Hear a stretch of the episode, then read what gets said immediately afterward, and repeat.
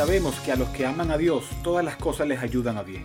Esto es, a los que conforme a su propósito son llamados. Porque a los que antes conoció, también los predestinó para que fuesen hechos conformes a la imagen de su Hijo, para que Él sea el primogénito entre muchos hermanos. Y a los que predestinó, a estos también llamó. Y a los que llamó, a estos también justificó.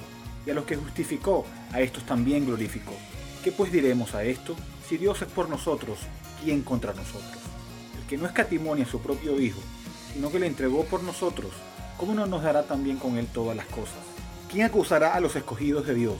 Dios es el que justifica. ¿Quién es el que condenará? Cristo es el que murió, más aún, el que también resucitó, el que además está a la diestra de Dios, el que también intercede por nosotros. ¿Quién nos separará del amor de Cristo? ¿Tribulación o angustia, o persecución, o hambre, o desnudez, o peligro, o espada? Como está escrito, por causa de ti somos muertos todo el tiempo somos contados como ovejas de matadero. Antes, en todas estas cosas somos más que vencedores por medio de aquel que nos amó, por lo cual estoy seguro de que ni la muerte, ni la vida, ni ángeles, ni principados, ni potestades, ni lo presente, ni lo porvenir, ni lo alto, ni lo profundo, ni ninguna otra cosa creada nos podrá separar del amor de Dios que es en Cristo Jesús, nuestro Señor. Romanos 8 del 18 al 39. Bienvenidos a una nueva edición de Bridge Radio Español. Mi nombre es Eduardo Martorano y me pueden escribir a eduardo.bridgeminlaredo.org. Hoy vamos a continuar con la serie de las doctrinas de la gracia y en esta oportunidad tenemos la segunda parte de la expiación limitada. La vez pasada empezamos a ver varios argumentos a favor de esta doctrina y discutimos el argumento del sacerdocio de Cristo, el cual dice que Cristo solo intercedió e intercede por aquellos que creerían, no por toda la humanidad. Y si no lo has oído, te recomiendo que vayas y lo hagas. Hoy vamos a seguir discutiendo los demás argumentos a favor de la expiación limitada. El segundo argumento a favor de la expiación limitada son los objetos de la elección y la redención. Los objetos de la elección y la redención. Desde la eternidad, Dios determinó elegir algunos y pasar por alto a otros. Así que no es inconcebible pensar que cuando la segunda persona de la Trinidad se ofrece como sacrificio por el pecado, lo hiciera solo por los elegidos. No tendría sentido ofrecerse por aquellos que no serían salvos, porque no fueron elegidos. El tercer argumento es la naturaleza de la expiación. Cristo se ofreció como un sustituto, tomó el lugar del pecador. Ahora, en orden para que una persona actúe como un sustituto, éste debe entrar en una relación personal. Nuestro Señor entró en una relación personal con aquellos que sustituía. Él fue nuestro representante, un representante específico por personas específicas. Pero eso no es todo. Él ofreció satisfacción completa. Satisfizo la justicia de Dios. Es más, compró la fe y el arrepentimiento para aquellos que morían.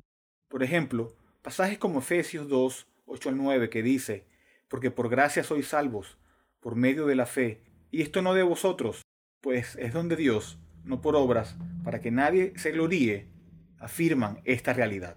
Es donde Dios. Dios te concede la fe por el sacrificio de Cristo. Hechos 5.31 dice, a este Dios ha exaltado con su diestra por príncipe y salvador, para dar a Israel arrepentimiento y perdón de pecados. La obra de la expiación es una obra que incluye el conceder fe, y no se concede a todos. Eso habla de algo específico, no algo general y potencial. Los que creemos en la expiación limitada nos acusan de limitar la expiación, como si la minimizamos, pero son los que enseñan una expiación ilimitada los que la minimizan. Porque si Cristo murió por todos, pero aún así millones y millones van al infierno, eso es limitarlo enormemente. ¿Por qué Cristo moriría por aquellos que nunca oyen el Evangelio? Si Cristo es el sustituto del pecador, y si satisfizo las demandas de la justicia de Dios por todos, ¿por qué no todos son salvos? Si alguien paga una deuda que yo tengo, se acaba mi deuda. Ya no debo de pagarla. Aun si no acepto que otro la pagó por mí. Está cancelada. No debo más. Así que por la naturaleza de la expiación, como una obra terminada, como una redención, el cual el precio fue pagado en su totalidad, aquellos por los cuales se hizo deben ser libres de la deuda. El cuarto argumento es el argumento de la compra de fe. La expiación general no puede creer que Cristo compró la fe de todos por los que murió. De otra manera, se arrepentirían. Pero no fue así, porque el hombre no tiene el poder natural de creer, de tener fe y arrepentirse. Esos son dones comprados en la cruz, por lo que la expiación debe ser limitada en su extensión. Segunda de Timoteo 2.25 dice, que con mansedumbre corrija a los que se oponen, por si quizá Dios les conceda que se arrepientan para conocer la verdad. El quinto argumento es el argumento del fin logrado. La expiación limitada tiene armonía con el diseño de la expiación y con el fin que fue realmente logrado. Aquellos que son salvos son aquellos por quienes murió. En el caso del arminiano, la expiación fue diseñada para todos, pero solo algunos se salvan. Allí no existe armonía entre el diseño y los resultados. Dios diseña algo pero obtiene otro resultado. Ese no es el Dios de la Biblia. Los arminianos creen que la expiación se diseñó para todos, pero como el pecador es el que tiene la última palabra, no todos se salvan. Lo que quieren decir que la expiación no asegura salvación para nadie, ya que según esta posición, la salvación depende de la voluntad del hombre. El hombre colabora con Cristo, ya que Cristo no es suficiente. Para los arminianos, está bien que algunos no se salven, porque la expiación lo que hace es hacer la salvación posible, pero no segura para nadie. Es más, pudo haber pasado que Cristo hubiese muerto por todos, pero nadie se salva. Según esa posición, eso es una posibilidad. Y los que son salvos completan la salvación, porque Cristo no es suficiente, y la completan al creer con sus fuerzas, porque tienen algo de bondad todavía, según ellos. Y eso no es gracia. Cuando el hombre colabora con Dios, eso no es gracia.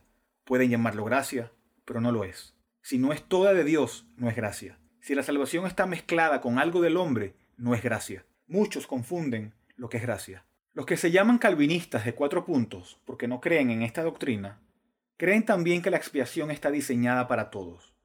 Pero las condiciones para creer solo las tienen los elegidos. No están tan confundidos como los arminianos. Ellos sí creen que el hombre no puede buscar a Dios, que está incapacitado, que solo Dios capacita a los elegidos, pero creen que la expiación es para todos. Pero igual no existe armonía entre el diseño y los resultados. Hay muchos que son calvinistas de cuatro puntos, que creen en la depravación total y la elección incondicional, pero creen que Cristo murió por todos. Creen en una expiación ilimitada. Sí creen que el Espíritu Santo debe regenerar el corazón de una persona para que crea y se arrepienta, si se les preguntan, dirían que sí. Es necesario que el Espíritu Santo regenere a una persona para que crea. Pero te dicen que Dios amó a todo el mundo y ofreció a Cristo por todo el mundo. Pero el problema es que si Dios amó a todo el mundo de tal manera que ofreció a su Hijo por todo el mundo, ¿por qué no lo amó de tal manera que regenere los corazones de todos para que crean? Eso no tiene armonía. Dios amó a todo el mundo suficiente para dar a su Hijo pero no suficiente para conceder fe a todos? El sexto argumento es el argumento del amor especial. De acuerdo con los que enseñan la expiación ilimitada o la expiación universal, es un amor filantrópico por toda la humanidad, un amor general, pero hacia nadie en específico. Pero cuando hablamos de una redención particular y específica, hablamos del amor más grande que puede existir, porque es un amor personal dirigido hacia personas específicas. Cristo amó tanto a los elegidos por el Padre que murió por ellos y cada uno de ellos será salvo. Eso es el amor. Cristo ora no por el mundo, sino por los que tiene un amor especial. Ese amor especial que tiene la Trinidad para ese grupo de personas. El Padre los elige, el Hijo muere por ellos y el Espíritu les da fe, regenerando los corazones. Si Cristo murió por todos, entonces el Espíritu debe regenerar a todos. Pero no es así. Si recuerdan en Juan 6, eso se declara sin ninguna duda. No sé cómo alguien puede refutar la doctrina de la elección después de leer estos textos. Juan 6:37 dice, Todo lo que el Padre me da, vendrá a mí, y el que a mí viene, no le echo fuera. Ninguno puede venir a mí si el Padre que me envió no le trajere, y yo le resucitaré en el día postrero. Versículo 65 dice, y dijo, por eso os he dicho que ninguno puede venir a mí si no le fuere dado del Padre. Eso habla de un amor especial por algunos, no todos. El Padre no eligió a todos. Por lo tanto, Cristo no murió por todos, y por lo tanto el Espíritu Santo no regenera a todos. El séptimo argumento es el argumento del pacto eterno. Veamos las funciones de los miembros de la Trinidad en el pacto eterno, referidos por ejemplo en Tito 1.2, que dice, en la esperanza de la vida eterna, la cual Dios, que no miente, prometió desde antes del principio de los siglos. Hebreos 13:20 dice, y el Dios de paz que resucitó de los muertos a nuestro Señor Jesucristo, el gran pastor de las ovejas, por la sangre del pacto eterno. Esos textos que leímos en Juan 6 hablan de que el Padre le da un regalo al Mesías. El pacto eterno incluye un regalo de un pueblo del Padre al Hijo. El Hijo vería a este pueblo después de sufrir, después de la aflicción de su alma y convertidos a su misma imagen. Cuando Cristo estuvo en la cruz, Él clamó haber consumado la obra el cual el Padre le dio que hiciere. Él sabe quiénes son sus ovejas por las cuales moriría. Solo por ellas murió y solo ellas pueden ir porque son las que el Padre le da al Hijo. Ahora vayamos un momento a Romanos 8 de nuevo. Y este texto es muy específico. En el versículo 31 de Romanos 8 dice, ¿qué pues diremos a esto? Si Dios es por nosotros, ¿quién contra nosotros? Ahora, ¿quiénes son estos nosotros mencionados aquí? Hay que ver el contexto. Son aquellos mencionados en los versículos 28, 29 y 30. Desde el 28 dice, y sabemos que a los que aman a Dios, todas las cosas les ayudan a bien. Esto es, a los que conforman su propósito son llamados, porque a los que antes conoció, también los predestinó para que fuesen hechos conformes a la imagen de su Hijo, para que Él sea el primogénito entre muchos hermanos. Y a los que predestinó, a estos también llamó, y a los que llamó, a estos también justificó, y a los que justificó, a estos también glorificó. Luego, oigan bien el versículo 32. El que no escatimó ni a su propio Hijo, sino que lo entregó por nosotros, ¿cómo no nos dará también con él todas las cosas? Ahora, según el contexto, ¿quién es el todos nosotros? ¿Toda la humanidad? No. Solo aquellos que conoció, solo aquellos que predestinó, solo aquellos que llamó, que justificó y que glorificó. Solo por ellos Cristo fue entregado. Esa es una muy buena ilustración del uso limitado de la palabra todo. Si sacamos ese versículo de su contexto, entonces se interpreta incorrectamente. Ahora, el alcance del sacrificio de Cristo es el mismo alcance de todas las cosas al final del versículo 32. Si el Padre entregó a su Hijo, que es lo más grande, ¿cómo no nos dará las cosas más pequeñas? Eso habla de los otros regalos que incluye la salvación, como la fe y el arrepentimiento. Ahora, quiero que vean algo en el versículo 32. Dice, el que no escatimonia a su propio Hijo, sino que lo entregó por nosotros, ¿cómo no nos dará también con Él todas las cosas? El regalo más grande de Dios es el regalo de su Hijo. No creo que alguien dudara eso. Y ese es el argumento de Pablo. Él no escatimó ni a su propio Hijo, lo entregó completamente. El regalo más grande que hemos recibido del Padre es su Hijo. Ahora, si Él nos dio lo más grande, lo mejor, ciertamente también nos dará el resto lo más pequeño en comparación, y lo que es necesario para la salvación. ¿Cómo no nos dará también con Él todas las cosas? Nos dará también los regalos más pequeños. Eso es lógico. Entonces, si Cristo fue entregado por la humanidad, ¿no daría Dios también el resto de todas las cosas a la humanidad? Tal como la aplicación de la obra redentora, como la fe necesaria para creer. Si el Padre dio a su Hijo como una obra redentora por todos, entonces también dará lo necesario para aplicar esa obra redentora, como la fe y el arrepentimiento. Esas son todas las cosas, todas las cosas que incluye la salvación, la obra redentora. Ahora ven por qué este texto es específico. Leamos ahora 1 Corintios 5, versículo 14, dice, porque el amor de Cristo nos constriñe, pensando esto, que si uno murió por todos, luego todos murieron. Luego Pablo dice que Dios estuvo reconciliando el mundo a través de Cristo. Este versículo también se toma para defender la expiación ilimitada porque dice murió por todos. Pero este versículo es específico. Dice que Cristo murió por, y esta palabra por habla de un sustituto, de que tomó el lugar de alguien o varios, murió a favor de alguien. Dice después, luego todos murieron. Eso refuerza la idea de que Pablo está hablando de Cristo como un sustituto. Cristo murió, pero fue como si todos hubiesen muerto.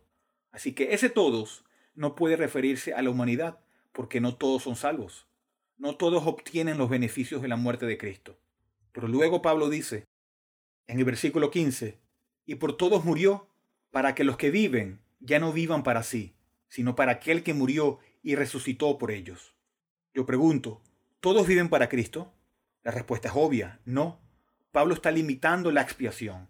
Luego, en el versículo 16 de 2 de Corintios 5 dice, de manera que nosotros de aquí en adelante a nadie conocemos según la carne, y aun si a Cristo conocimos según la carne, ya no lo conocemos así. De modo que si alguno está en Cristo, nueva criatura es. Las cosas viejas pasaron, y aquí todas son hechas nuevas. Y todo esto proviene de Dios, quien nos reconcilió consigo mismo por Cristo, y nos dio el ministerio de la reconciliación. Que Dios estaba en Cristo, reconciliando consigo al mundo, no tomándoles en cuenta a los hombres sus pecados, y nos encargó a nosotros la palabra de la reconciliación. Reconciliando al mundo. Es obvio que mundo no significa cada ser humano, porque dice no tomándoles en cuenta a los hombres sus pecados. Si mundo significa todo ser humano, sin excepción, entonces nadie tiene pecado y nadie iría al infierno. Vayamos ahora a Juan 10, dice en el versículo 26 en adelante. Pero vosotros no creéis, porque no sois de mis ovejas. Como os he dicho, mis ovejas oyen mi voz, y yo las conozco y me siguen. Y yo les doy vida eterna, y no perecerán jamás, y ni nadie las arrebatará de mi mano. Mi Padre que me las dio es mayor que todos, y nadie las puede arrebatar de la mano de mi Padre. Allí dice que Cristo muere por sus ovejas, y distingue a sus ovejas de las que no lo son. Es más, dice que esas que no son sus ovejas no creen en Él.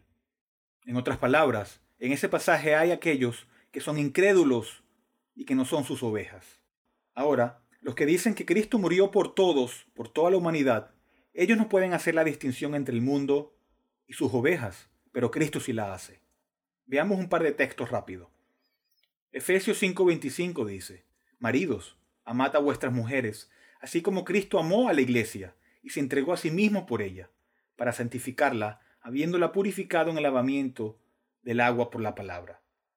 Hebreos 12:2, puesto los ojos en Jesús, el autor y consumador de la fe, el cual por el gozo puesto delante de él, sufrió la cruz, menospreciando el oprobio, y se sentó a la diestra del trono de Dios.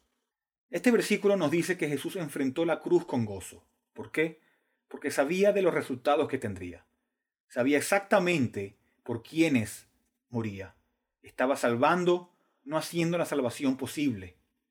Pedro lo dice de esta manera en primera de Pedro 2:24, quien llevó él mismo nuestros pecados en su cuerpo sobre el madero, para que nosotros, estando muertos a los pecados, vivamos a la justicia, y por cuya herida fuisteis sanados. Esta doctrina de la expiación limitada yo la encuentro muy alentadora, porque cuando entiendo cuán personal es para mí la muerte de Cristo, entonces encuentro la seguridad que necesito. No puede haber seguridad si la última causa de nuestra redención se encuentra en mí. Cuando te das cuenta cuán personal es la muerte de Cristo para ti, si eres cristiano, eso aumenta tu devoción a Dios, eso alimenta tu vida espiritual. Hay algunos que han muerto por varias causas o por principios, pero que alguien muera por ti, eso es otra categoría. Y alabamos a Dios de que no se nos requiera ganarnos lo que Cristo ha hecho por nosotros, ya que nunca podríamos hacerlo. Recibimos su muerte simplemente por fe. Jesús nunca demanda que nos ganemos lo que Él hizo por nosotros. Pero la Biblia nos dice que vivamos de una manera digna del Señor. Vivimos no meramente por principios o por alguna gran causa, vivimos por una persona, el Señor Jesucristo. Él no murió por una gran causa, Él murió por nosotros, por lo que cada cristiano puede decir, vivo por Él, porque Él murió por mí, Él murió por mí. Hasta aquí este audio de Bridge Radio Español. En el siguiente audio tendremos la gracia irresistible. Bridge es una librería cristiana reformada, sin fines de lucro, ministerio de enseñanza y cafetería.